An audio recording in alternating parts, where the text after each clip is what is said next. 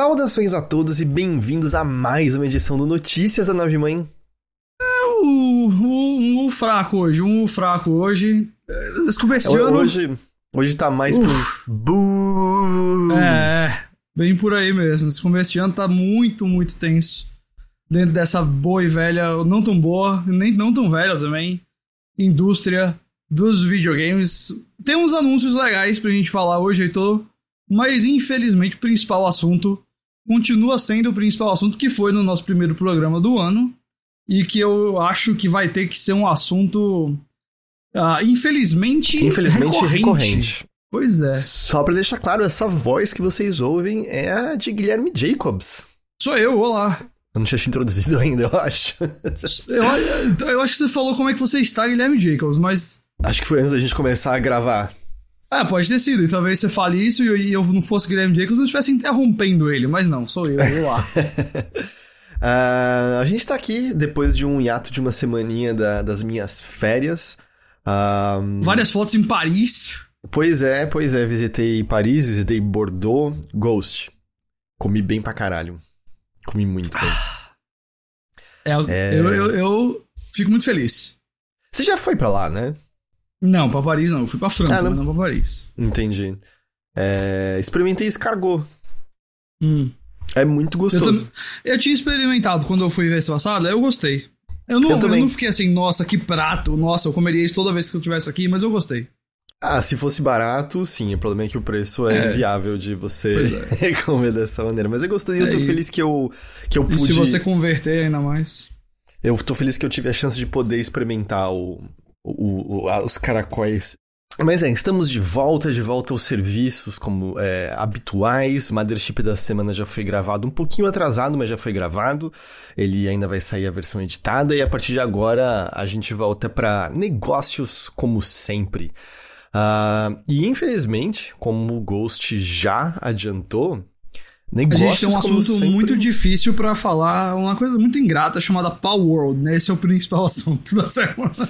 Uh, mas, mas seriamente, assim, é, são as demissões. Eu cheguei até é. a conversar com o Teixeira um pouco no Mothership, até porque, né, foi o número brutal de 1.900 pessoas da, da Microsoft, mas também Riot, né, empresa pela qual o Teixeira já passou e, e, e houve brasileiros, né, demitidos nessa.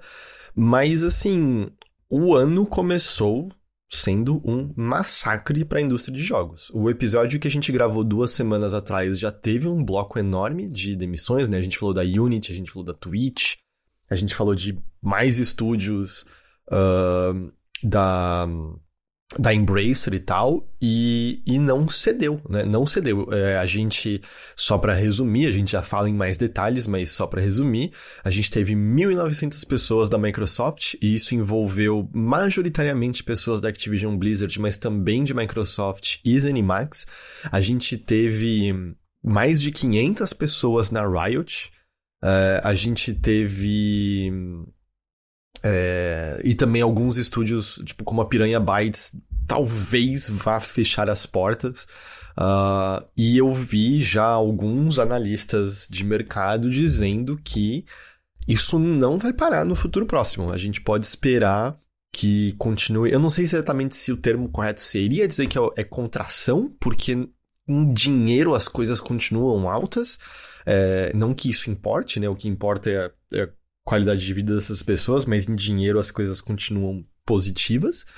É, mas vi gente dizendo assim, até 2026 não melhora.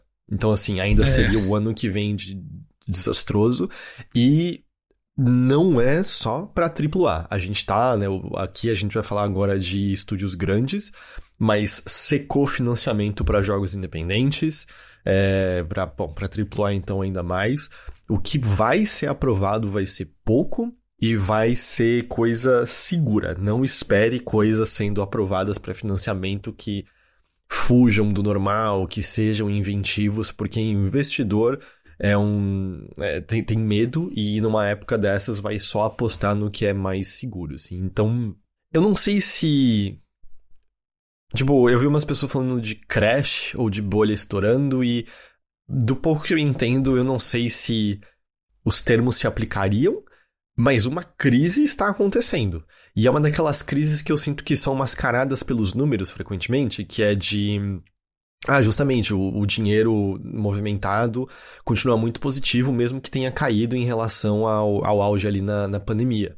Mas mas isso mascara a verdade de como as pessoas estão nessa indústria, né? De quanto elas estão fugindo dessa indústria, de como não tem mais espaço. Me lembra.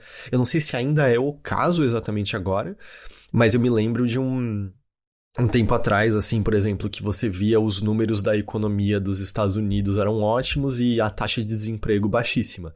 Só que aí, quando você olhava mais de perto, você via que havia, havia uma enormidade de pessoas em empregos que não eram suficientes para sequer pagar as contas do mês. Então, nos números, tá todo mundo empregado. Na verdade, acho que o Brasil também teve isso com a. Quando houve aquela mudança ali, né, que basicamente deu uma bela derrubada na CLT e permitiu terceirização e coisas assim, que é, ah, houve a criação de mais serviços, tá, mas qual é a qualidade desses serviços? Aí hum. você olha, no, o número de pessoas com trabalho é alto, mas o número de pessoas conseguindo viver é baixo, né? Uh, então é meio essa realidade parece na indústria de games, e isso a gente está falando em polos onde a indústria existe de maneira mais. Uh, mais madura, mais fomentada, como Estados Unidos, Europa, né? Putz, se a gente falar de Brasil, então o bagulho é ainda mais sinistro, né, nesse sentido. Uh, mas vamos lá, vamos a mais detalhes então. A Microsoft anunciou a demissão de 1.900 pessoas como eu mencionei, tanto em Xbox quanto Activision e Zenimax, e o maior número foi em Activision Blizzard. A gente esperava que haveria algumas demissões por conta de redundâncias, né, marketing, relações públicas e coisas assim, mas não se limitou a isso, né? 1.900 pessoas, né? Não tinha 1.900 pessoas trabalhando em marketing e relações públicas nessas, nessas empresas, né? Uh, isso é cerca de 8% da força de trabalho de Xbox dedicada a games. Bastante coisa. Uh, toda a equipe de Odyssey, que era o codinome de um jogo survival em desenvolvimento há seis anos na Blizzard, foi demitida e o projeto foi cancelado. É, a gente chegou a cobrir aqui, eu não sei se você vai lembrar, lá para 2022, quando ele foi oficialmente anunciado, porque foi um daqueles projetos que justamente eles anunciaram sem meio que nada para mostrar fora um concept, porque era para poder atrair pessoas a trabalharem lá, lembra disso? Hum, hum. É, foi tipo dessa Verdade. leva, sabe? Ele Verdade. era encabeçado pelo Dan Hay, que anteriormente comandou Far Cry, uh, e a Blizzard até tinha descrito na época ele como um jogo pertencente a um universo novo e tudo mais. Esse projeto acabou, não existe mais. É. Outra pessoa que rodou nisso foi o Mike Barra, o presidente hum. da Blizzard. Ele, me refresca a memória, ele foi o cara que tinha sido colocado como co-presidente junto da, da, da, da chefe da Vicarious Visions, não era isso? E aí, quando veio à tona que o salário dela era melhor, menor que o dele, ela caiu fora, não foi isso? Eu acho que foi exatamente isso. É, eu, eu, eu, não tenho certeza agora se eu tô confundindo ele com alguém, mas ele tava lá há muito tempo já na há Blizzard muito tempo, também. É. Eu vou dizer pra você que era um dos últimos nomes uh, reconhecíveis, eu acho, dentro eu... da Blizzard, sabe? Uhum. Ele era amado por uns, eu acho que ele era menos amado por outros, até porque eu acho que ele tava trabalhando na Blizzard em meio a todo. Enfim, a todos os anos que a gente descobriu que havia um, um problema sério, né, de cultura ali é. dentro. Uh, e também foi demitido o Chief Design Officer Alan Adam. Uh, eu queria destacar uma, uma duas enormes ironias, né? Um que essas demissões aconteceram no momento em que a Microsoft passa da Apple em valor, é a primeira empresa isso. a ter uma avaliação de mais de 3 trilhões, é isso? 3 trilhões de isso. dólares. No momento é a empresa mais valiosa do planeta Terra. É, então, assim, é, lembra assim quando a Activision demitiu 800 pessoas e anunciou trimestre recorde de lucros? É. É, é tipo isso. E a outra ironia, o Jason Schreier, que a gente cita bastante aqui, né, atualmente no Bloomberg, ele foi chamado para conversar com âncoras no canal de TV Bloomberg.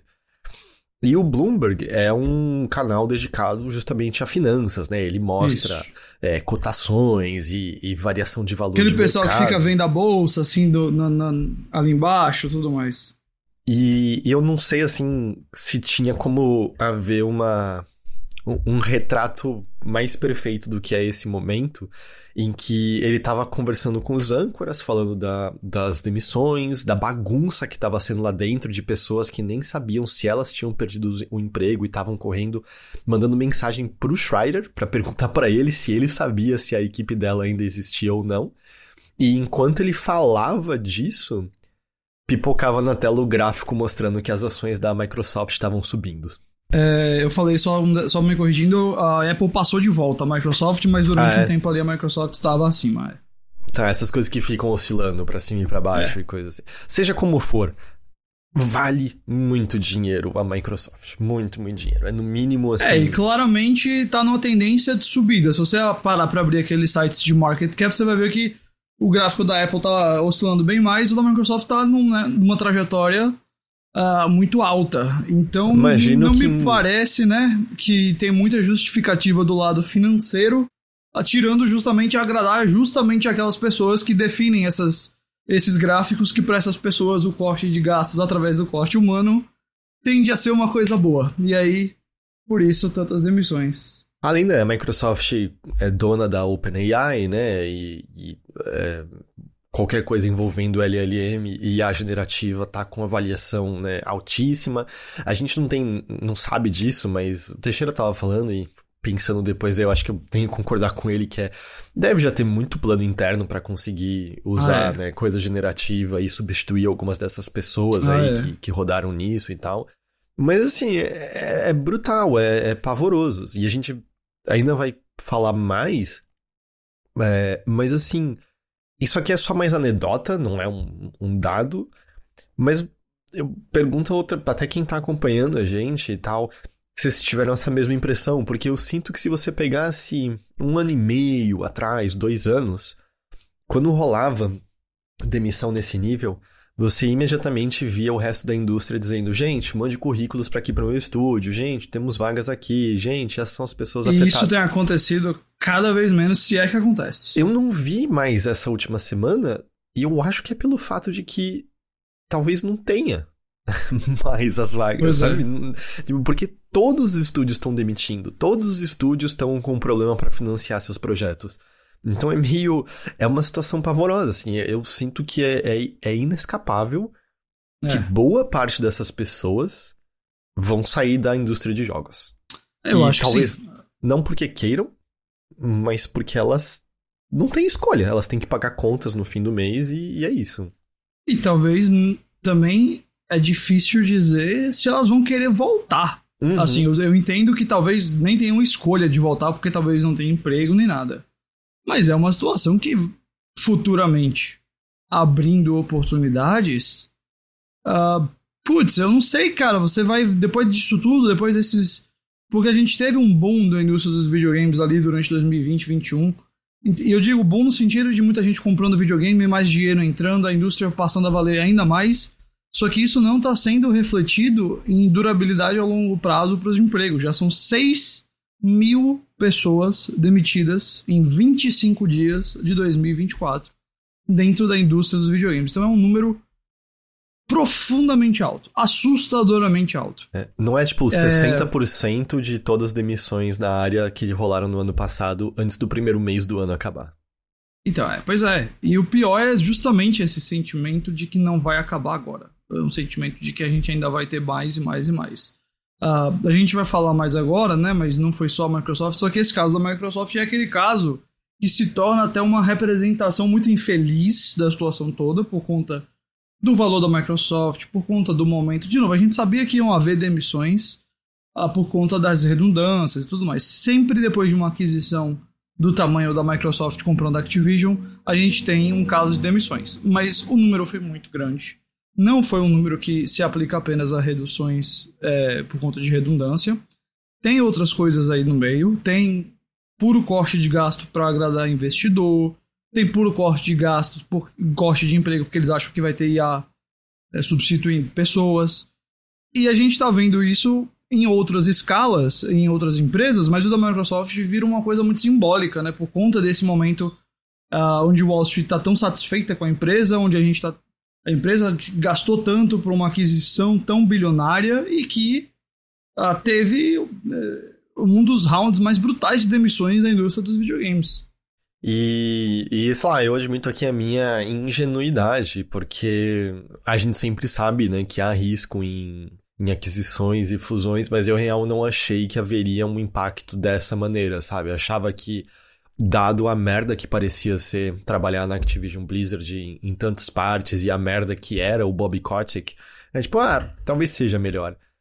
E é só mais um lembrete que é. o Phil Spencer pode dar boas entrevistas e, e, e, trabalhar na Microsoft talvez seja um pouco mais positivo, mas. É, talvez a cultura do dia a dia lá não tenha as mesmas questões tóxicas que é. tinha na Activision, mas ainda, mas ainda empresa... são executivos, é. Exatamente, ainda são engravatados, ainda é um lugar que vai cortar a sua cabeça se for mais economicamente agradável para as pessoas que decidem o que é economicamente agradável dentro de uma empresa dessa. E como se 1.900 pessoas nessa semana não fosse suficiente, foi nessa semana também que a Riot Games anunciou a demissão de 530 pessoas, o que é cerca de 11% da força de trabalho global deles. Afetou pessoas aqui no Brasil também. É, e eles disseram o seguinte, né? Veio da, da assinado pelo CEO, o Dylan Jaderra, eu não sei como falo o sobrenome dele, uh, dizendo que essa decisão é crítica para o futuro da Riot. Isso não foi feito para apaziguar acionistas ou para alcançarmos números específicos em nossos resultados trimestrais. É uma necessidade. Num e-mail que ele enviou para os empregados da Riot, ele disse que desde 2019 a empresa começou a tentar novas coisas, como o lançamento de novos jogos, a iniciativa Riot Forge, uh, o que teria resultado na empresa dobrar de tamanho nesses anos. O Segundo o CEO, eles não têm mais um foco afiado como antes e estão com coisas demais em desenvolvimento. Alguns dos investimentos significativos que fizemos não estão dando o retorno que esperávamos. É, nossos custos cresceram ao ponto de serem insustentáveis e nos, colocar, e nos colocamos numa posição sem espaço para experimentos ou falhas, o que é vital para uma empresa criativa como a nossa. Tudo isso coloca nossos negócios principais em risco. De quem é a culpa da, dessas decisões? Só, só pra eu lembrar? É, é, é, da galerinha que foi demitida? É da galera trabalhando ali no dia a dia? Ou é dessa galera que vai continuar tranquila ali de boa com salários gordos? É. Uh, e parte disso é encerraram uh, Riot Forge, que pessoalmente eu acho que era uma iniciativa muito legal, né? Que era basicamente a Riot conversava com estúdios indie e procurava estúdios independentes para desenvolverem jogos pertencentes ao universo de League of Legends, né, de Runeterra. Nem todos os jogos que saíram sob esse selo foram incríveis, mas eu, eu acho que teve coisas, coisas interessantes. Eu, eu gostei muito da ideia quando eles anunciaram. Tá morto agora. E aí também falaram de questão que o Runeterra, né, o jogo de carta, também teve uma redução do tamanho da equipe e porque segundo o CEO não teve boa performance apesar dos nossos melhores esforços. Eu eu gost... quando saiu Runeterra, eu joguei para um cacete. Eu gostei muito. Eu acabei me afastando só porque ele adicionou nova coisa um pouco rápido e eu ficou mais complexo do que eu tava dando conta de acompanhar. Mas eu vi várias pessoas, não só as que trabalhavam no jogo, mas que acompanham, dizendo: do que, que eles estão falando do, de esforços para de, de, todos os esforços, tipo, várias pessoas dizendo que não tinha marketing nenhum no jogo, não tinha promoção cruzada com os outros jogos da Riot, que nem tinha direito venda de coisas que as pessoas poderiam querer dentro do tipo, ah, comprar uma cartinha brilhante, sabe, alguma coisa assim. É, o bagulho parece que realmente ficou esquecido ali na fila do pão, porque, sei lá, não teve os números é, gigante, sei lá, de um, de um Valorant da vida. E, e porque também, né, é, é diferente o tipo de público que você vai atrair em relação a um jogo é, mais ativo como um Valorant versus, né, um, um de carta, assim. Mas é um jogo muito legal, com ideias muito legais. Eles falaram que agora eles vão focar num modo específico, que é um modo PVE. Um, que é o, o que eles veem os jogadores interagirem mais e tal. Então vai ser focado mais no que eles já estão vendo uh, ter sucesso.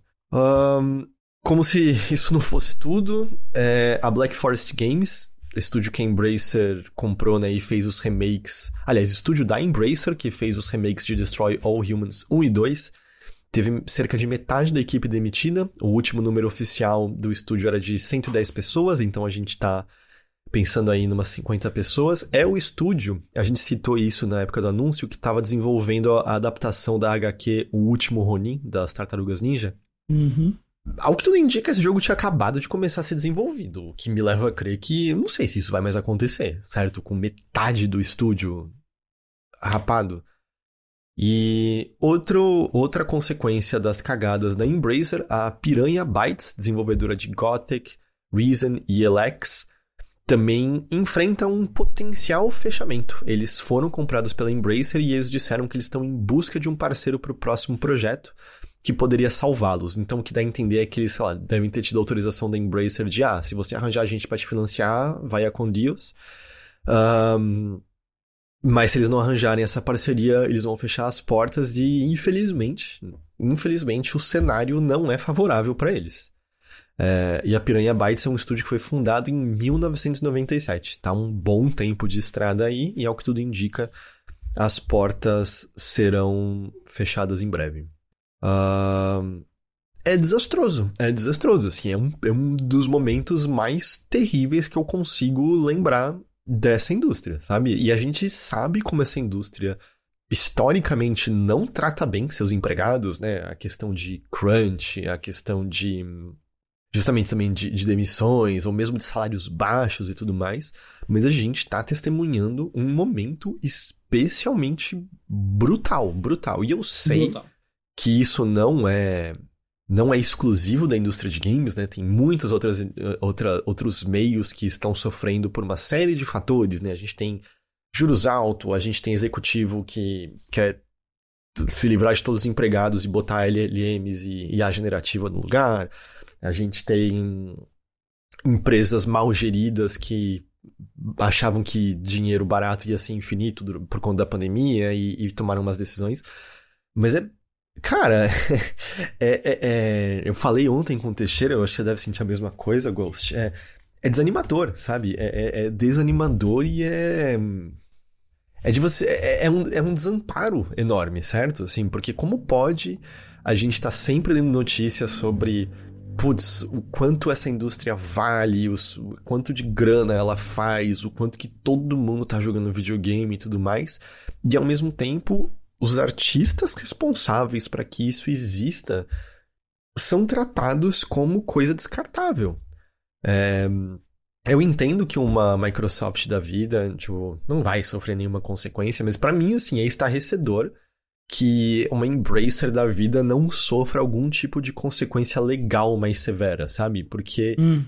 olha o tamanho da lambança e da cagada que executivos fizeram a, brincando com a vida de outras pessoas, sabe? Fazendo apostas e, tipo, quanto que eles, na prática, estão sofrendo, certo? Porque essas pessoas talvez elas deixem de ser tão ricas, mas elas ainda são ricas, sabe? Elas ainda estão melhores do que qualquer um de nós e qualquer um dessas pessoas que eles demitiram nesse, nesse processo, sabe? Como é que não tem nenhuma forma de consequência mais, mais concreta e mais, mais direta em relação a isso?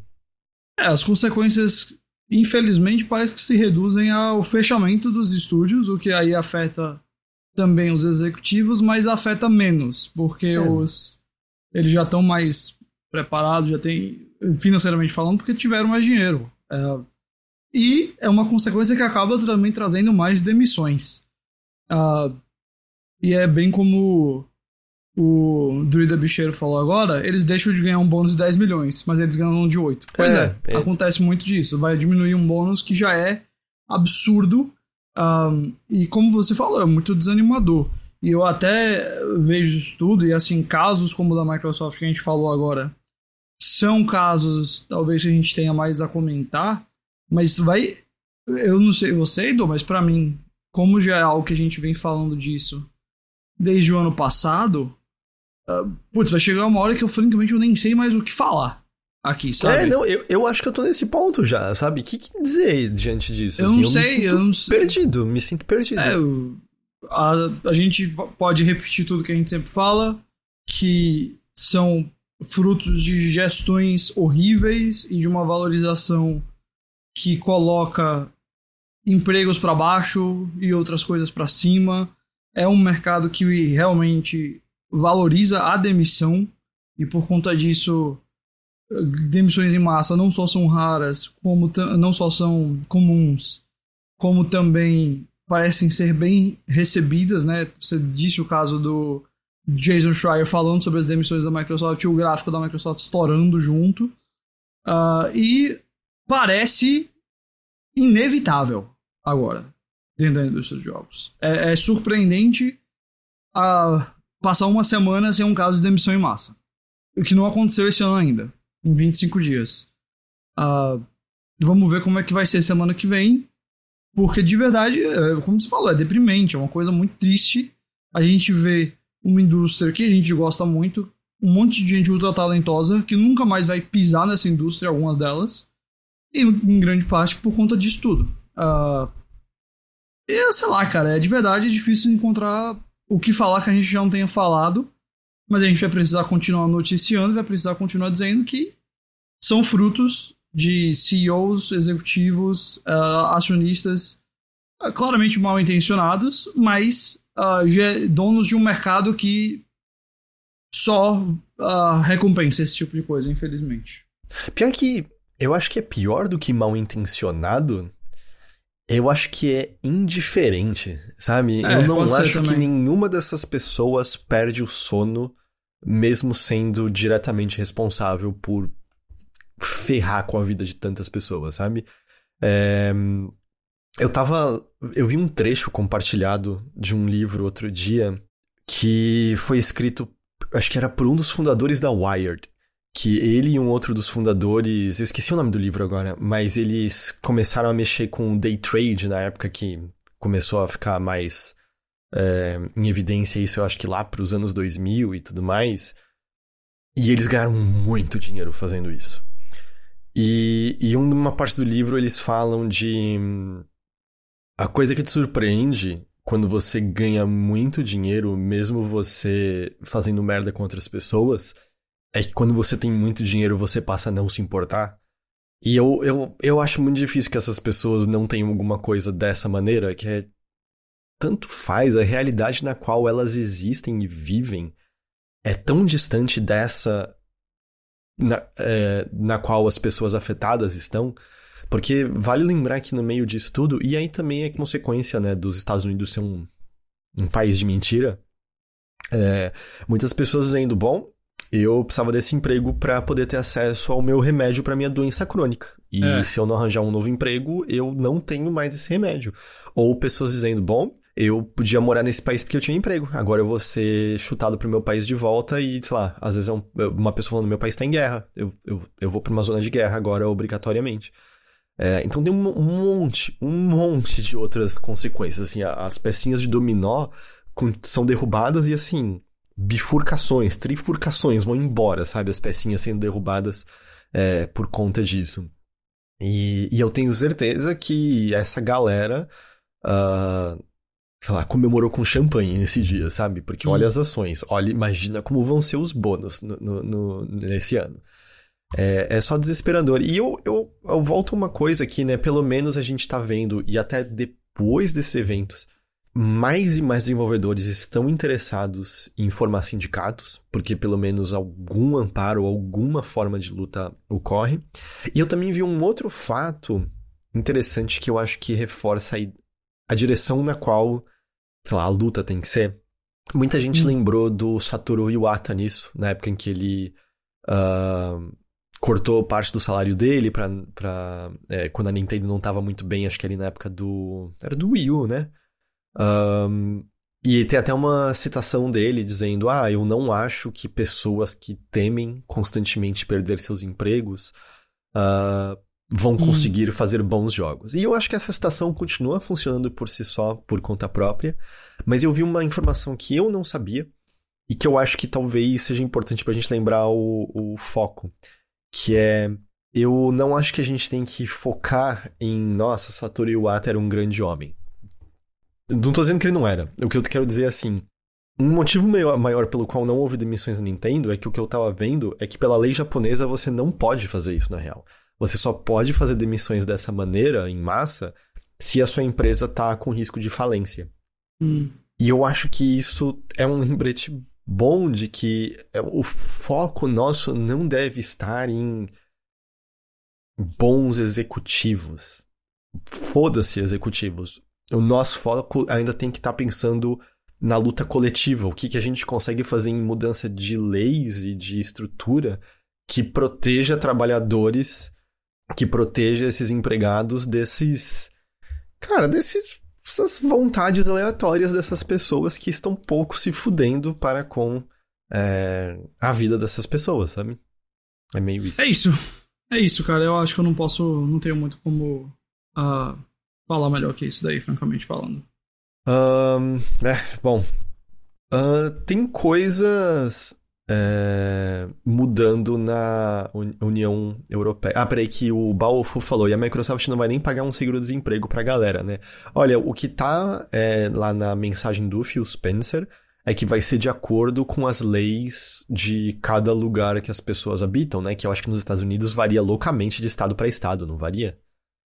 É, eu é, sei que pelo menos. A maioria das leis lá sempre é assim.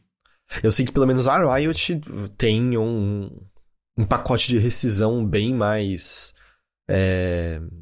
Eu não vou falar generoso, mas tipo, um pacote de rescisão mais, cons mais considerável. Mas hum. o que tava lá na fala do Phil Spencer é que, tipo, ah, vai ser de acordo com as leis locais de, de cada pessoa. Uh, então, sei lá, talvez alguém na Califórnia tenha um, um pouco a mais, mas alguém que estiver num estádio, estado sulista provavelmente se fudeu. É...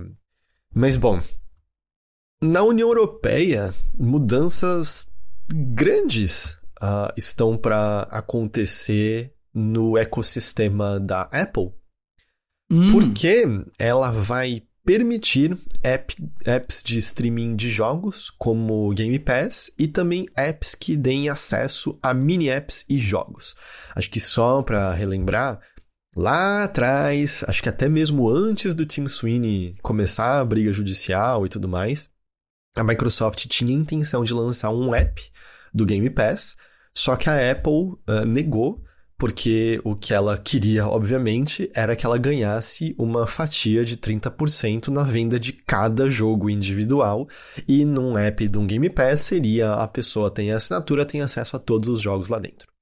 E isso vai mudar né? Ela, a, a, Apple vai, entre aspas, deixar. Ela, ela, vai deixar porque ela foi obrigada a deixar, né? Uh, em março, vai entrar em vigor uma nova regra da União Europeia que vai obrigar essas empresas a permitir mercados alternativos, lojas alternativas é, dentro dos seus ecossistemas. Então, do tipo, essencialmente que também chamam de sideloading, né? Ah, uhum. Uh, do tipo, sei lá, se o se o Chipu quiser lançar um app de, de streaming de filmes, não, isso já pode, de streaming de jogos lá dentro, ele vai poder agora, entendeu? E na União Europeia, não em outros lugares, porque é uma questão de. É uma, é uma regra que muda que, né, na, na, sua, na sua intenção é poder acabar com é, iniciativas anticompetitivas aos olhos da União Europeia. Isso vai acontecer ali em março. Porém, se adiantando a isso, a Apple resolveu permitir isso por conta própria. Porém, ela está permitindo por conta própria de antemão com alguns alguns pequenos asteriscos, ao que tudo indica para atrair as pessoas a fazerem do jeitinho Apple e não do jeito mais solto é, que a regra da União Europeia pede. Por quê?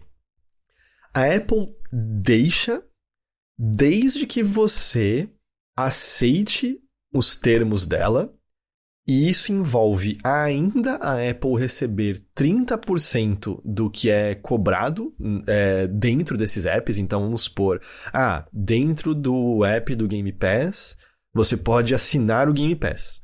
A Apple ainda vai ganhar 30% disso daí. É, e todo esse conteúdo precisa seguir as regras e diretrizes da App Store. Né? Então, as mesmas que já quem lança através da App Store ainda tem que ser seguido. É... Além disso, além disso, é... apesar da Apple não ter os 30% hum. nas vendas feitas nas lojas alternativas, ela implementou o que ela está chamando de taxa de core technology. Como você traduziria isso? Taxa de tecnologia central? Essencial, essencial, essencial, eu acho. Mas por aí. Que vai também ser válido para coisas vendidas na App Store, não só em lojas alternativas, que introduz uma taxa de 50 centavos de euro para cada primeira instalação anual do app em questão depois dele ter passado de um milhão de downloads. Então, até mesmo quem está usando a App Store normal vai ter essa nova taxa e quem tenta fugir da App Store normal também vai ter essa taxa. É a maneira que ela encontrou de tirar uma graninha aí adicional. E eu também tenho que imaginar que tem a ver também com a popularidade de certos jogos e tal. Eu acho que estamos. É, vamos ser honestos. e isso daí eu acho que tem bastante é, influência. Você acha que, tipo, minha impressão que é meio. É, acho que tem a ver com Genshin Impact, tem a ver com Fortnite. É, que... e poder lucrar com essas coisas de certa forma, né? E assim, a, a, a Epic já anunciou que a Epic Games Store vai ganhar uma versão nativa a, iOS e que, por sua vez, significa o retorno de Fortnite aos iPhones. E a Microsoft já falou que ela também tem a intenção de lançar a sua própria loja por lá. No entanto, ah, é, não, perdão, eu também queria.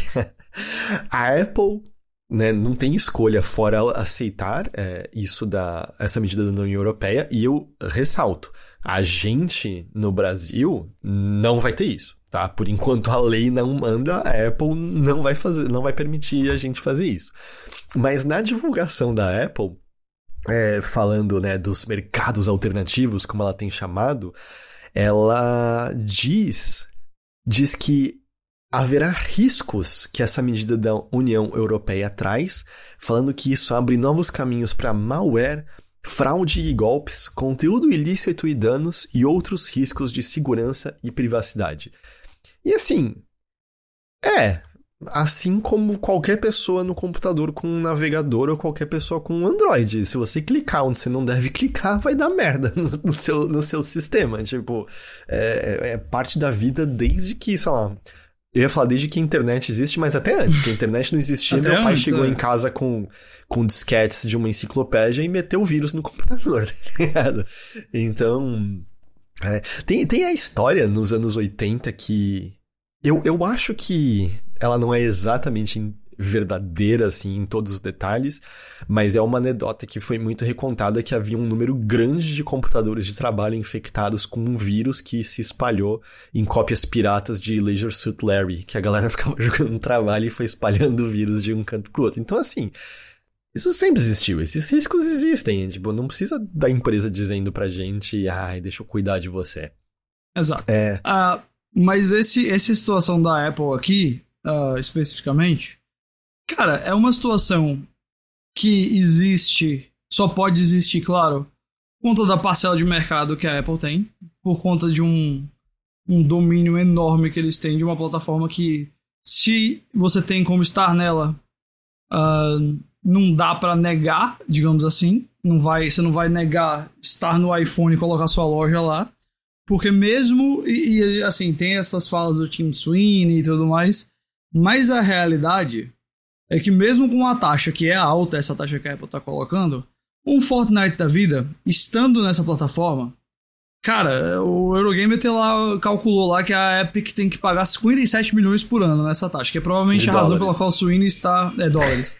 uh, pela, pela qual o Sweeney está com raiva. Uhum. Mas sejamos honestos, Fortnite no iPhone, com a própria loja da, da Epic, tendo ali mesmo com essa taxa, cara, vai trazer um dinheiro absurdo para eles. Absurdo, absurdo. Absurdo. Absurdo. absurdo. Então, assim, eu não, não é que eu não quero vilanizar a Apple aqui, o que ela tá fazendo, claro, é se aproveitar da posição que ela tem privilegiada no mercado.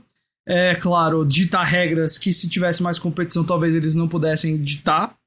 Mas também não vamos fingir que a maioria das empresas que vai ter a condição de lançar a sua própria loja, com seus próprios jogos, com suas próprias microtransações aí dentro, também não vai tirar muito dinheiro dessa história, tá bom? Uhum, então esse, isso aí tá, tá meio aquela galera rica tirando as luvinhas brancas, batendo uma na outra e depois indo pra casa rica do mesmo jeito. Então, é, calma, muita calma. Mas é, o Tim Sweeney não está feliz, porque quando que ele está, não é mesmo? Quando, é... especialmente dada aqui que é a Apple, né? Ele ama tanto a Apple.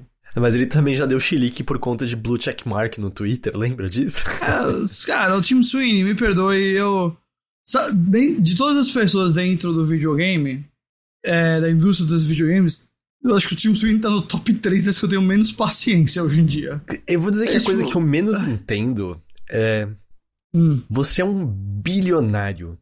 Você tem literalmente acesso a todas hum. as formas de experiência humana atualmente disponíveis no planeta Terra. E você gasta legal tempo faz, fazendo renting na internet. Pelo amor de Deus, pelo amor de Deus, vai, só vai embora. Para com isso, vai cara. Embora, vai é, não. é muito, tipo, é ofensivo quase. Tipo, vai curtir, vai, tipo, comer Ou se não me deu o seu dinheiro. me deu o seu dinheiro.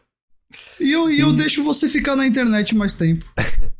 Mas enfim, o Tim Sweeney foi ao Twitter dizer que essas regras da Apple específicas, né, da, de como você tem que seguir a regra deles para poder uh, estar ali, né, na, na loja, uh, são compliance malicioso, uh, citando um esquema cheio de taxas lixo e taxas Apple em pagamentos que não são eles que processam. Uh, e também tem o fato de que a Apple tem que autorizar as empresas desenvolvedores a poderem ter essas lojas alternativas também. Isso é visto com maus olhos, já que ela poderia tecnicamente bloquear a Epic e a Microsoft se assim quisessem.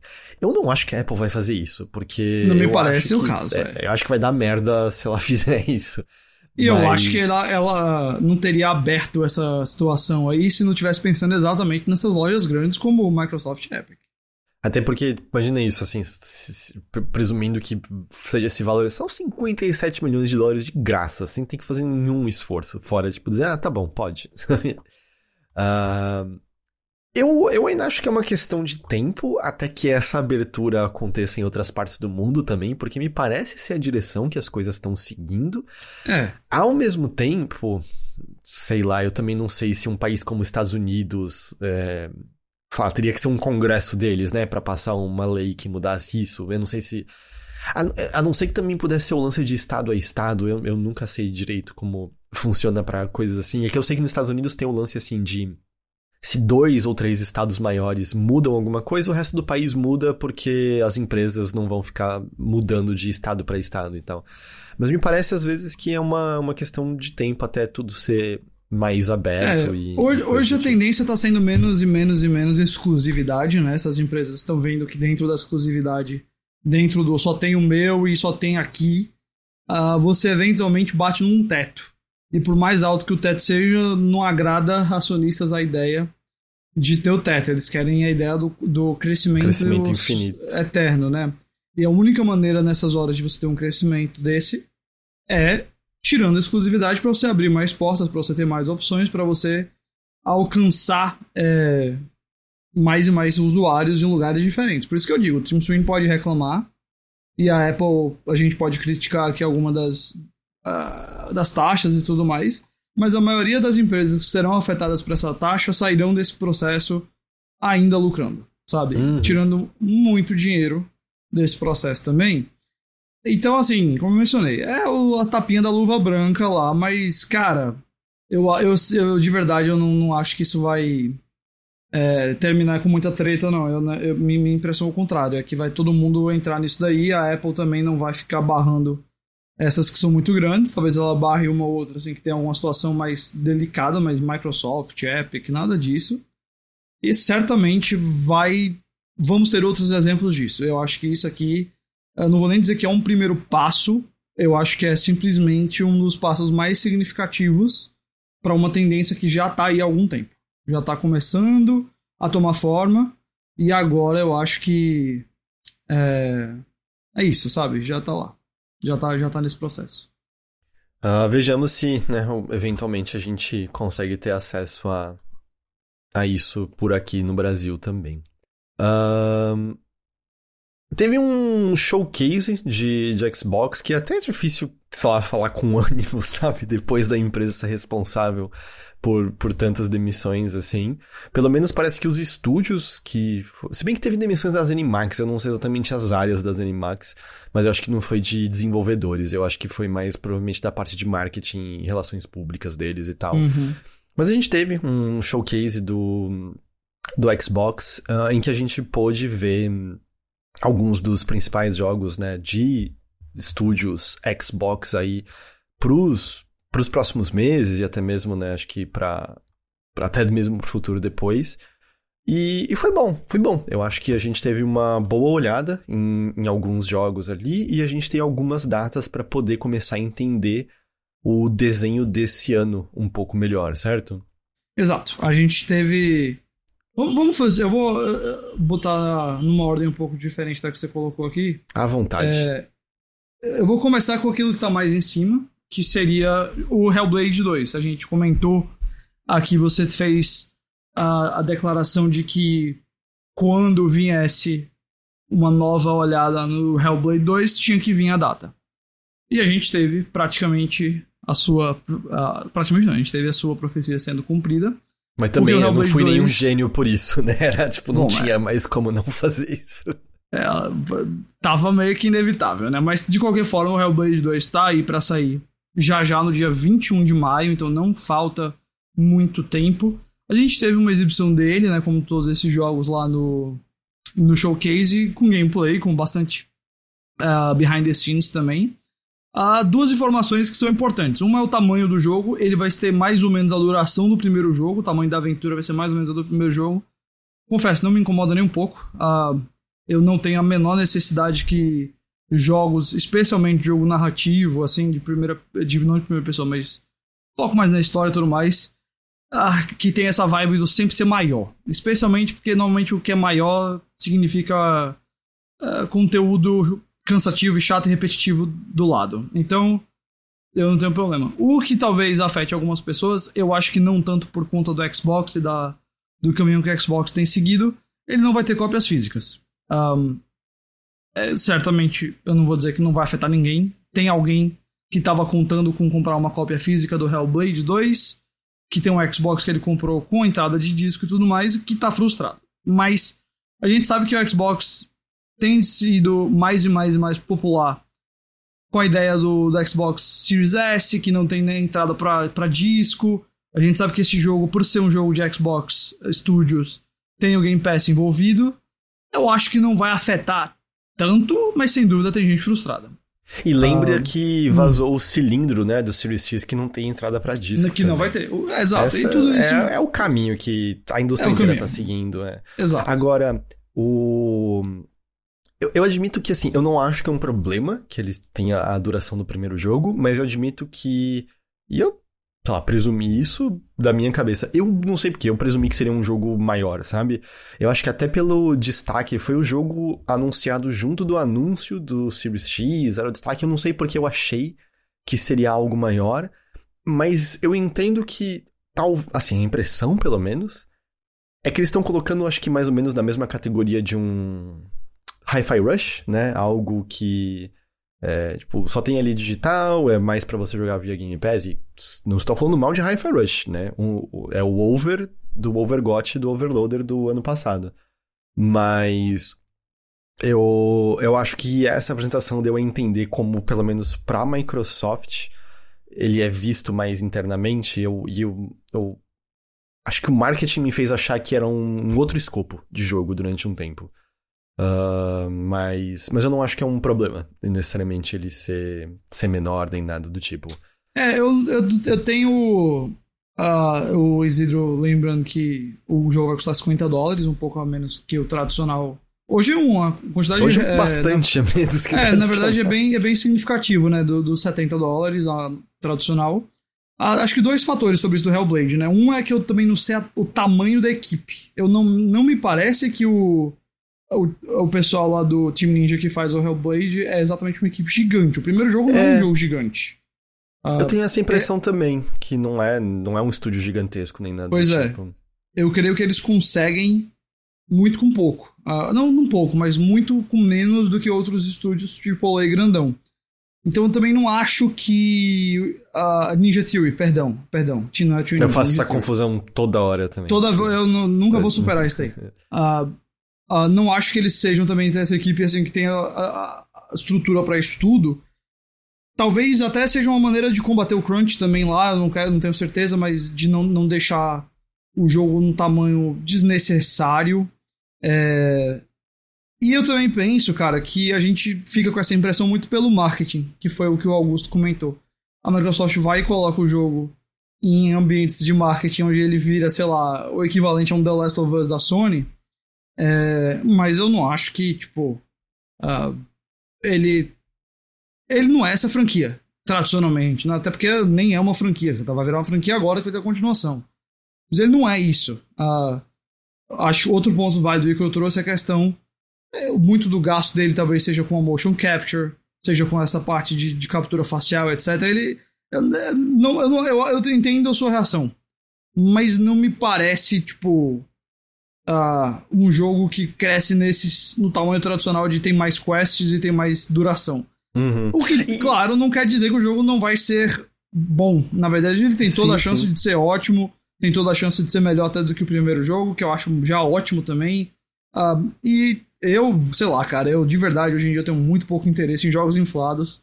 Então, se eles olharem e falarem assim, ó, vamos melhorar o jogo em outras questões, e isso não significa colocar mais horas de duração, hoje em dia para mim isso é uma decisão louvável.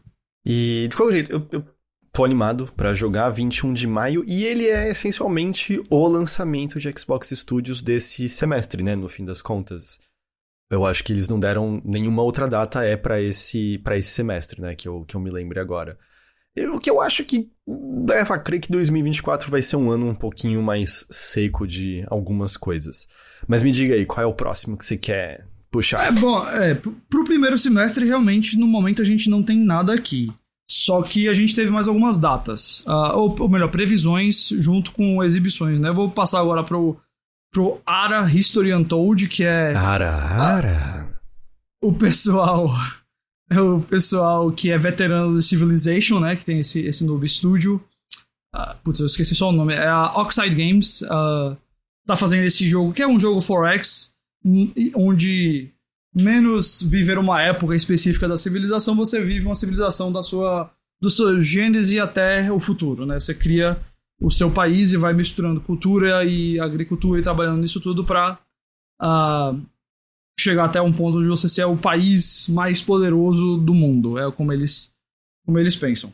Uh, mas, uh, cara, esse jogo. Esse jogo parece absurdo, tá? Eu não sou um fã de Civilization nem nada, não é, não é exatamente meu, meu jogo, mas uh, é, absolutamente assim. avassalador a quantidade de coisa que tem nesse jogo e coisa que dá para fazer e como eles pensaram em trabalhar os sistemas assim de cultura, de, de desenvolvimento histórico, desenvolvimento militar, desenvolvimento musical, sei lá o que for. Uh, eu só tenho um comentário assim a fazer. Uh, faço para o nosso querido usuário que falou que tem uh, mil horas no Civ 5. É, você tem que ter muito tempo livre pra jogar esse jogo, viu, brother? Irmão, que rolê gigante, velho.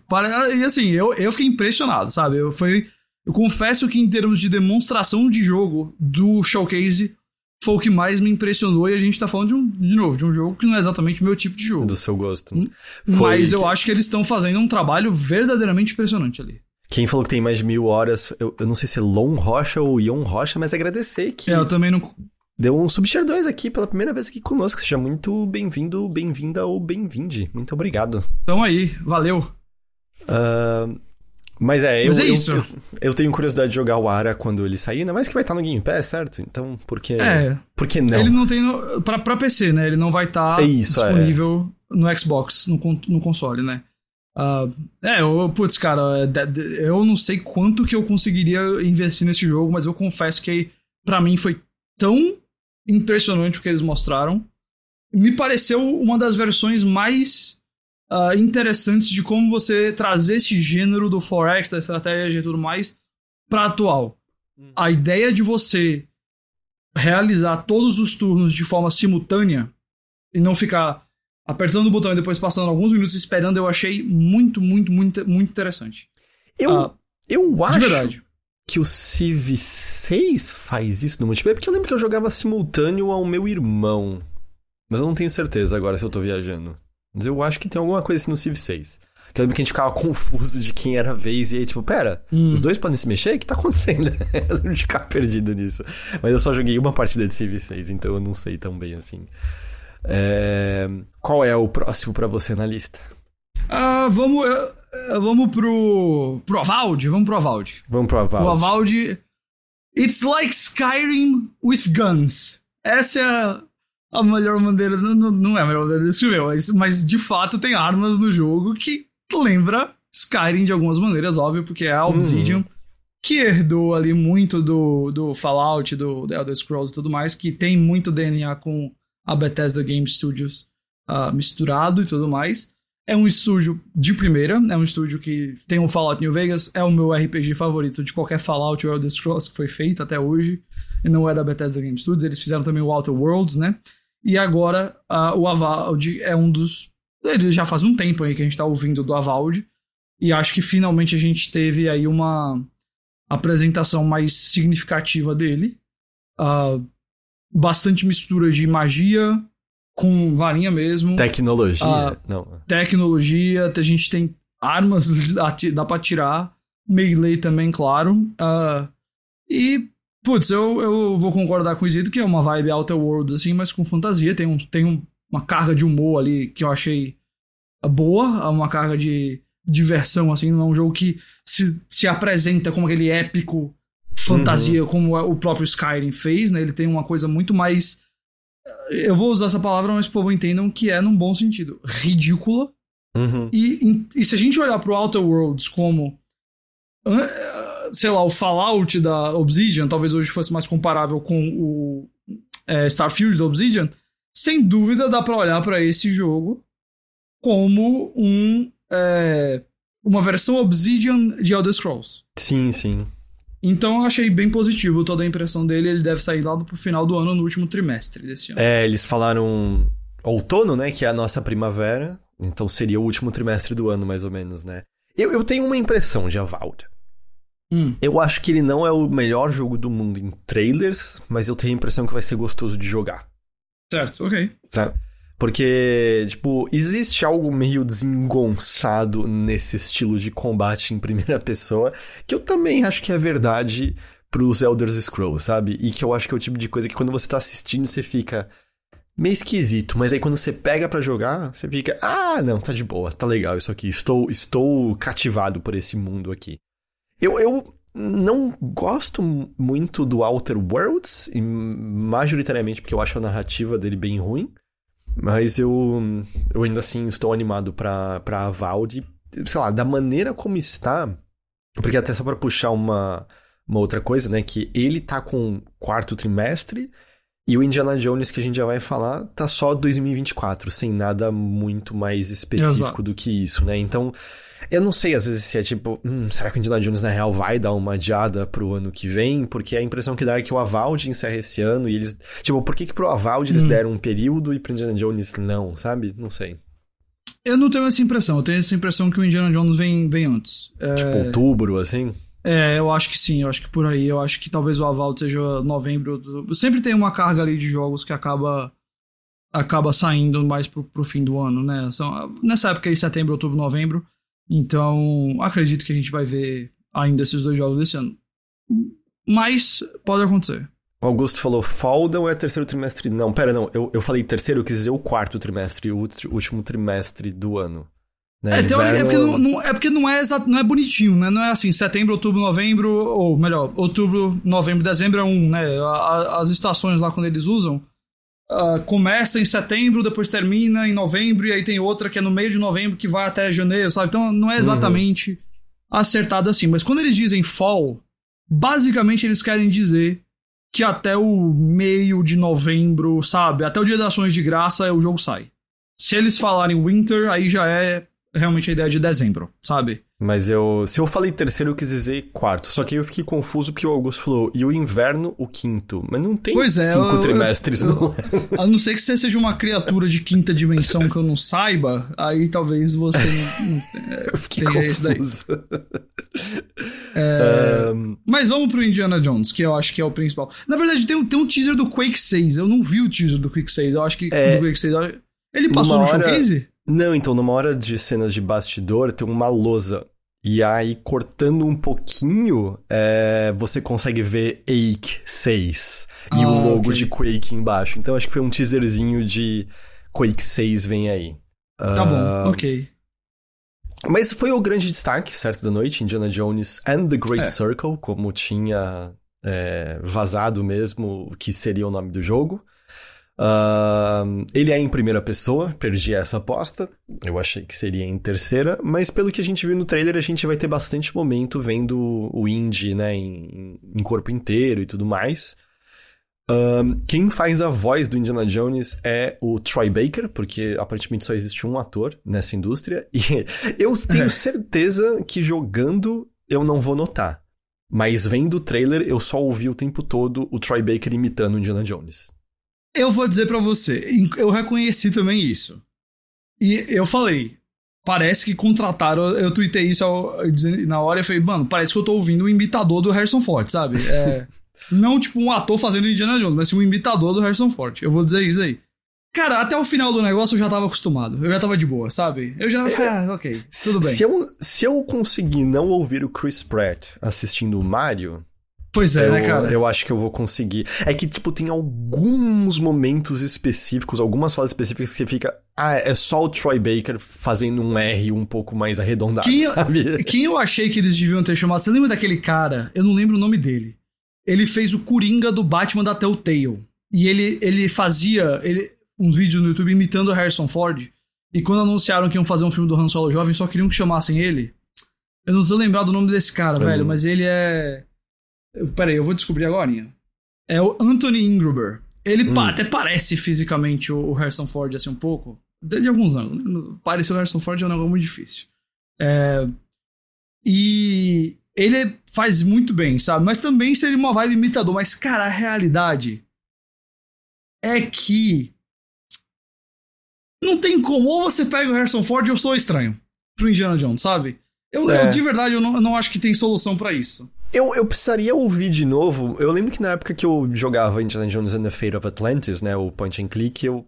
eu sei lá, pra mim era o Indiana Jones, mas ao mesmo tempo eu era muito uhum. mais novo. Eu nem sei se eu tinha tanto a voz do, é, é do Harrison Ford, assim. Bom, sabe quem imita muito bem o Harrison Ford, né? É o próprio Mark Hamill, né? Em entrevistas verdade. que ele imita o Harrison Ford. É verdade, é verdade. muito, muito É verdade, bem. é verdade, é verdade. Mas tá, vamos, é. vamos falar do jogo especificamente agora. Cara, ah, vamos, eu vou tratar do assunto de primeira pessoa primeiro. Aí, se você quiser, você fala também sobre isso. Essa questão do, do, do primeira pessoa não me incomodou. Eu vou dar duas razões não, porque não, não me incomodou, um tá?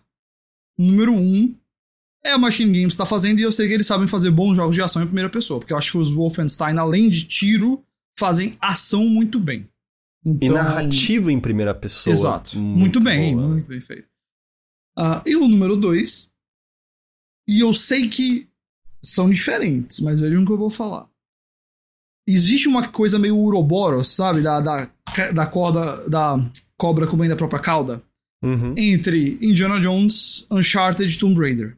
Né? Uhum. Eu, eu digo isso porque a gente viu, por exemplo, o filme de Uncharted saindo agora. E é tipo, pô. Ali parece uma versão mais genérica de Indiana Jones, enquanto o jogo parecia. Ah, se você quer jogar Indiana Jones, pegue um Uncharted e tudo mais. E óbvio, são diferentes. Eu acho que o, o Indy é um personagem que tem uma presença na cultura muito maior que o Nathan Drake, obviamente. E não é uma questão de comparar nem nada, mas no mundo onde eu já tive tantos jogos de aventura, explorando, buscando tesouros em terceira pessoa, eu não vejo o menor problema de vir um que faz um pouco diferente, sabe? E bota é, em primeira pessoa. De, assim, eu.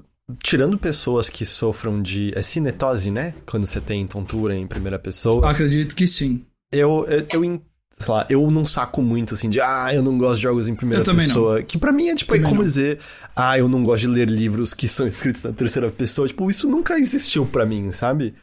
É... Exato. Eu, o que eu achei interessante nesse trailer, é, em um para falar, né, o Great Circle tem a ver com uma linha circular que você consegue fazer em volta do planeta, que une todas várias grandes obras criadas pela humanidade, não sei que lá. É, eu eu espero que não envolva aliens, porque uau, é horrível quando Indiana Jones envolve aliens. Uh... É, mas só aconteceu uma vez, né? E, acaba... e foi horrível, foi doloroso horrível, de péssimo, não, péssimo. Mas eu não acho verdade, que eles fariam assistir no volta, não. Eu não tenho a menor ideia se o Dial. Eu não assisti o Dial of Destiny até hoje. Não, mas não tem aliens, não. Não tem aliens, não. É, aliás, pergunta. Eu, eu esqueci completamente. Você gostou do Dial of Destiny? Eu gostei, mas ele não é um filme que convida a revisitar tanto quanto os, a trilogia original, não, sabe? Tipo, ele uhum. tem. Ele tem um meio muito complicado ali. É... E ele é feio às vezes, pelo CG uhum. e tudo mais, sabe? Especialmente quando você vê em casa, que a tela é menos impressionante, é complicado. Uh, mas, mas o que Mas olha, falar... deu, mas, deu, mas deu pra dar um último adeus pro personagem que não foi ruim, não, sabe? Deu pra dar um ah, último adeus tá. ali que falou, ok. Bom, então, tipo, é melhor do que deixar em aberto, eu acho. Melhor do que um encerramento de Reino da Caveira de Cristal, que ainda por cima seria Shia LaBeouf a continuação de Harrison Ford, sabe? É, seria, mas não seria porque ele, ele, ele pega, né, o... Sim, Ele sim, pega mas, o chapéu mas, de tipo, volta, mas A é, ideia claro, era sim, muito é. que eventualmente, né? Porra, aqui, acho que não tinha Outra como épocas, ter escolhido ator pior pra ser o filho do Indiana Jones, assim, é, é doloroso. Mas o que eu ia dizer, o que eu achei legal desse trailer, é que eu tenho, tipo, uma coisa que eu sempre dá receio, e eu acho que muitos, alguns jogos de Indiana Jones cometeram esse erro e tal, é, é que as cenas de ação de Indiana Jones são legais, tem cenas de ação maravilhosas, mas eu pessoalmente, e eu acho que vou estar Hum. aqui muitas pessoas aí, pra mim o mais legal é quando ele tá desenvolvendo, resolvendo os enigmas da antiguidade, sabe? Fazendo as pesquisas, en- encontrando o caminho secreto na igreja e, e descobrindo como o negócio funciona, encaixando o cetro aqui, não sei o que lá. Tipo, pra mim essa é a parte mais legal de todas é, em Indiana Jones. E, e a impressão que eu tive vendo esse trailer é não só de que a ação parece talvez um pouco mais cadenciada, não parece ser tipo tiroteio necessariamente o tempo todo, parece ser meio seja mais cuidadoso, né? A gente vê até É, uns pedaços que me parecem um pouco ahn, furtividade, é a impressão que eu tive. E a outra coisa também que eu sinto, eu sei que no geral duro de matar é mais associado a isso, mas eu também acho que o Indiana Jones, por vezes nos filmes, tem a característica de ser o herói de ação não perfeito. Ele apanha pra caralho também, ele ele, apanha, é meio ele desengonçado, tropeça, ele é, tropeça. exato, é. E isso tá no trailer, né? Tem até umas cenas fazendo referência a armadilhas que a gente vê nos filmes, né? Ele botando a mão naquele buraco e saindo a lacraia na mão dele, coisa assim. Mas a gente viu o, o chão abrindo e ele segurando na parede, quase caindo, que eu sinto que são muito característicos de Indiana Jones, que é meio. Ele sobrevive também porque ele é, ele é habilidoso, mas ele também é meio sortudo, sabe? Ele. Ah, é. E eu acho que isso tá ali no trailer de uma maneira bem legal, eu gostei. Duas coisas que eu acho que vale ressaltar sobre tudo isso que você falou. Uma é. A ação não pode ser só tiroteio, porque os filmes não são só tiroteio, né? Na verdade, são pouco. Ah, boa parte da ação de Indiana Jones vem pela travessia do personagem, como é que ele vai chegar de um lugar pro outro. E eu acho que é até uma das razões pela qual, em primeira pessoa, pode até funcionar mais. Ah, pensa em Call of Duty, sabe? Enquanto às vezes Call of Duty não coloca você em primeira pessoa dentro de uma cena de ação. O próprio Wolfenstein faz isso muito bem. E às vezes em terceira pessoa fica um negócio muito distante do personagem. Você não tem noção. pare- parece que você tá só indo na, na trilha, né? Na montanha russa lá, de tipo. é, você não, não sai do safezinho enquanto as coisas acontecem ao seu redor. Eu acho que em primeira pessoa você tem uma intimidade muito maior ali de passar essa, essa coisa. Então talvez seja algo que pra mim diferencia a favor da ação.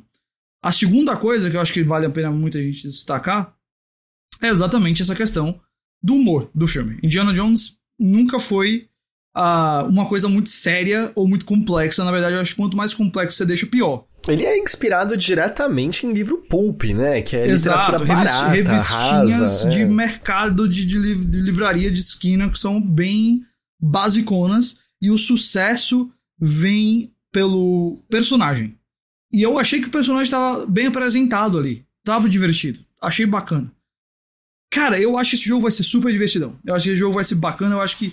E eu tô falando muito aqui por confiar no estúdio que fez dois jogos que eu acho maravilhosos. Os uhum. dois Wolfenstein principais.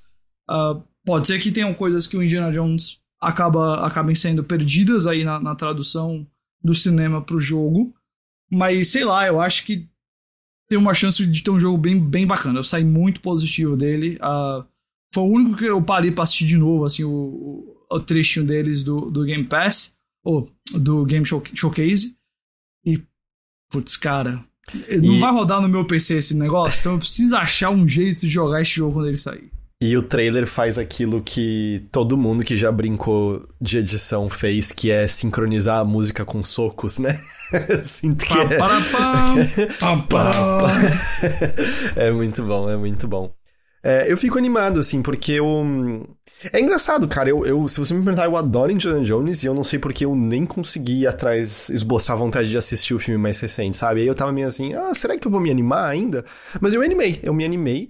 E assim, eu, eu, confesso que eu acho o videogame hoje uma das melhores maneiras de aproveitar Indiana Jones, mais até do que cinema.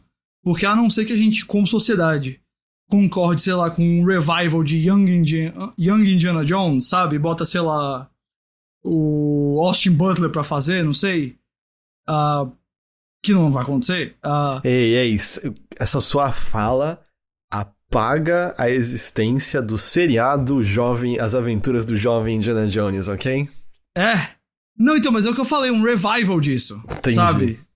E, e, eu só ia dizer também que eu acho que também foi uma escolha é, muito proposital que a história envolve grandes construções e maravilhas do mundo, porque é a desculpa perfeita para Indiana Jones visitar a, a esfinge, as pirâmides, hum. a não sei que lá, alguma igreja antiga, sabe? Porque tá na história, ah, a gente tem que visitar esses pontos aqui.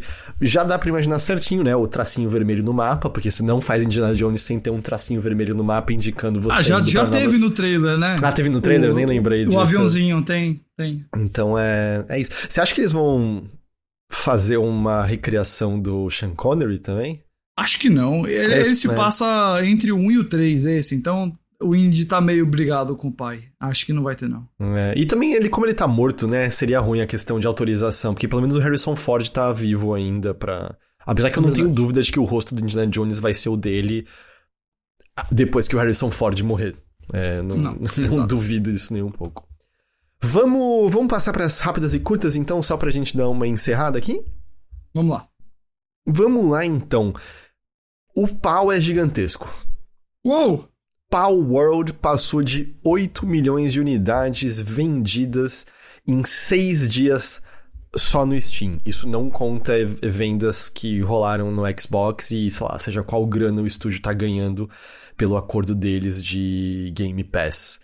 Uh, o número de jogadores simultâneo ficou só atrás do recorde de PUBG. E o melhor é que quando eu montei essa pauta, era o pico de 1.864.421 pessoas, ficando cerca de 30 mil acima do pico de Counter-Strike 2. Aí, hoje, eu fui olhar e passou. Agora já é um pico de mais de 2 milhões de pessoas é, curtindo o pau. Uh, no Xbox foi momentâneo. O Matt Piscatella até falou assim: tipo, não leia isso aqui como ah, arrasou, mas momentaneamente havia mais pessoas jogando Power World no Xbox do que Fortnite. Olha só. E, bom, uh, dados os números estratosféricos, não é muito surpresa que o Shuhei Yoshida tá dando indícios aí em redes sociais que Power World deve sair no PlayStation eventualmente, né? Porque cheirinho de dinheiro tá no ar, né? o cheirinho de dinheiro tá forte. E o estúdio, a Pocket Pair, também falou quais vão ser as próximas atualizações do jogo. Num primeiro momento, o foco vai ser arrumar os vários, e eu digo como alguém que jogou algumas horas, vários bugs e fazer o jogo aguentar melhor o volume de jogadores porque o multiplayer tava cagado. É, porque acho que não é surpresa para ninguém. 8 milhões de vendas é um pouquinho acima do que o estúdio imaginou que eles venderiam na primeira semana do jogo. Uh, depois disso, ele vai receber PVP de pau contra pau, é, chefes de raid de. Você tá muito feliz com isso tudo, né, cara? Novas ilhas, novos paus. Eu não sei do que você tá falando, Ghost. Tecnologia. não, imagina. Você, porque eu joguei, eu odiei o jogo, então eu não sei do que você tá falando de felicidade. Não, você, eu não tô falando do jogo, eu estou falando desse momento ah, aqui agora, dessa pauta e tudo mais. Eu sacou, não... sacou pauta. A gente falou, né, do jogo no Mothership e, assim, não precisa necessariamente retomar toda a discussão infindável sobre se é ou não plágio de Pokémon. O que, eu, o que é fato é, a Pokémon Company emitiu um comunicado dizendo que tinha recebido já muitas mensagens e que estava investigando o assunto. É, concretamente, o que aconteceu é que tinha uma pessoa fazendo mods para botar o é. Ash é. e a Misty no jogo e a e Nintendo. Pikachu mesmo, Pokémons mesmo era. E a Nintendo já chegou lá dizendo não. É... é... mas isso aí também, né? O cara fez sabendo o que ia acontecer. É, eu não sei porque é mod, né? Eu não sei o quanto que eu me sinto em relação a isso. Mas eu repito uma coisa que eu falei no Não, eu não tô falando que eles estão corretos. Eu tô dizendo o seguinte: o cara que fez o mod sabia o que ia acontecer. Mas eu repito uma coisa que eu falei no Mothership. Eu não hum. sei apontar concretamente é plágio ou não é plágio. Mas não, não, fode dizendo que os bichos não são similares a Pokémon, porque tem e... vários ali é. que você olha e fala, porra, tem isso aqui é um Pokémon. Que são, tem alguns que são absurdos, assim. Tem uns que são mais originaizinhos e tal, mas tem outros ali que são. Putz, ah, cara. Olha, duas coisas sobre esse negócio, tá? Eu não joguei ainda. Provavelmente não vou jogar. É. Uh, mas é duas coisas. Um é, tipo. É uma meio que isso que a gente já falou, que eu já ia dizer, tipo, tem uns bichos ali que claramente foi copiados, e é a intenção deles, é um estúdio que tem outros jogos na sua biblioteca que são claramente copiados e outros jogos de maior sucesso. Ah, claramente. É, é... Tem declaração do cabeça do estúdio dizendo, em linhas gerais, tipo, ah, eu não acredito muito em criar algo novo, eu só mais pegar as coisas que deu certo para várias pessoas e botar numa só coisa. Isso define Pois é, então, uh, vamos ser honestos. World e todos os trabalhos desse pessoal são grandes trolladas. Eles são trolls, trolls mesmo, no sentido ultra clássico da internet. olha o que eu fiz. E esses jogos fazem muito sucesso. Porque quando acontece a piada, todo mundo quer fazer parte dela e rir junto. E alguns porque tem o mesmo tipo de humor de quem faz o jogo, outros porque estão francamente curiosos com a situação que está acontecendo. Então, brother, sabe o que acontece com esse tipo de piada? Ela dura um tempo e depois ela vai desaparecer. Eu acho Será, esse jogo, mano? 8 milhões de unidades vendidas? Eu acho que esse jogo até o final do ano vai estar tá tão abandonado, cara. Minha impressão é essa, por enquanto, de verdade. É, eu, eu, eu não apostaria nisso necessariamente, não, viu? O galera eu, eu tá acho jogando. Que, eu não sei. Eu, cara, mas a questão é que o quão bom é o negócio para ele segurar essa galera. Porque depois ah, de um ele tempo. Não é bom, eu posso. É então, mas depois de um tempo, alguma coisa tem que segurar a galera lá. E eu acho que esse jogo não me parece ter muita coisa para segurar ninguém, não. Eu achava isso também. E aí tem um monte de gente falando que não consegue parar de jogar e tem um monte de streamer jogando. É. Então eu não sei, cara. Eu acho que. É, bom. Não sei. Vamos ver. Eu ainda tô meio. Eu acho que isso é só uma trolladazinha aí, vamos ver quanto tempo isso dura. Ai, ai. Bom. Uh, um vídeo mostrando bastidores e a vida de empregados na Universal Studios Orlando mostrou brevemente ali um Eiji Aonuma e Shigeru Miyamoto usando EPIs, equipamento de proteção individual. É, e aí o, as pessoas notaram isso e aí depois o vídeo foi retirado do ar. A galera tá presumindo, né? Tipo, ah, o Shigeru Miyamoto tá ali, beleza, mas Eiji Aonuma, por quê? Ah, talvez seja evidência de que tem uma sessão dedicada a Zelda pro parque em desenvolvimento. Eu acho que a gente imagina que é uma coisa certa que, dado o sucesso né, do, do, do parque da Nintendo e até mesmo com a vinda de um filme de Zelda agora, obviamente que eles vão fazer um pedaço de Zelda para aquele parque, certo? Não tenho dúvidas Obviamente. Disso. Não é, há dúvidas. Obviamente. Isso vai acontecer. É, então, assim, eu não sei se isso é evidência disso, mas é, vai. Vai ter um pedaço de Zelda com Exato. certeza, né? Um, e esse aqui é só uma menção. Depois de oito anos lançando Uou. conteúdo semanalmente, e é claro, além dos jogos que vieram antes, Rock Band 4 teve seu último DLC lançado no último 25 de janeiro. Acabou. Um fim de uma longa era, viu? Pois Nossa, é. Nossa, oito é. anos de conteúdo semanal. Não, e pensar como desde o primeiro Rock Band eles estavam lançando conteúdo sempre, né? Tipo, algo que começou lá atrás no Xbox 360, PlayStation 3, basicamente, né? Pois é. E, e enfim, agora acabou-se, acabou-se. As coisas acabam um dia. É o destino de tudo. Menos de Power World. E com isso, Ghost, a gente chegou ao fim de mais hum. uma edição do Notícias da Live Man, você acredita? Acredito. Chegou. Chegou. Você tem recadinhos, Ghost? Uh, tenho. Hum. É, dois recadinhos, acho importantes, uh, sobre a área Chipo e tudo mais, cinema e TV e tudo mais. Primeiro é que temos, tivemos os indicados ao Oscar essa semana, a gente tem no Chipo listão, e tem um post muito bom que é onde assistir os 10 indicados a melhor filme. Nove estão de fácil acesso no Brasil. É, só tem um que não tem previsão ainda, acredito que isso vai mudar em breve. Então, se você tem interesse, sabe, assistir todos, etc. Temos uma seleção, inclusive, muito, muito boa esse ano. Que não é uma coisa que acontece, na verdade, é bem raro. Que todos os. Que, eu não vou dizer todo. Tem um que eu desgostei bastante, um filme, mas os outros. É uma seleção muito boa. Tem muito filme bom, então, esse ano, no geral, acertaram. E outra coisa é que a gente teve a confirmação de que falta um mês, agora, um mês e um dia, pra, do, do momento que a gente tá gravando, pro HBO Max acabar no Brasil e virar o Max, né? Aquela plataforma que junta também um pouco com o Discovery e que vai mudar algumas coisas. E aí, se você quer saber o que, vai mudar, quanto que você vai pagar, como é que fica o plano, vai manter aquele desconto de 50%, etc. Tudo isso tem no chip.com.br, tá lá de fácil acesso. É, e bastante coisa importante assim para você saber de quanto você vai pagar, como é que vai ficar o plano novo, etc, blá blá blá blá.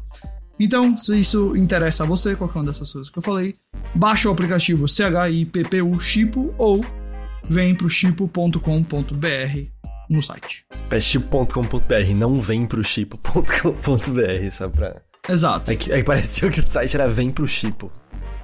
É... Não, chipo.com.br. Agora... Agora eu falei tantas vezes tipo que rolou um esvaziamento semântico, sabe? Qual é essa palavra mesmo? O que, que é isso, ah? Uh, então é isso. Do meu lado, é apoia.tc barra overloader, orelo.cc barra overloader, nossas campanhas de financiamento coletivo. Agradeço demais todo mundo que. Novos apoiadores, pessoas que continuam nos apoiando. É, bastante gente chegou na Orelo desde o ano passado uh, vários novos apoiadores, então fico muito contente com isso. Muito, muito obrigado a todos mesmo.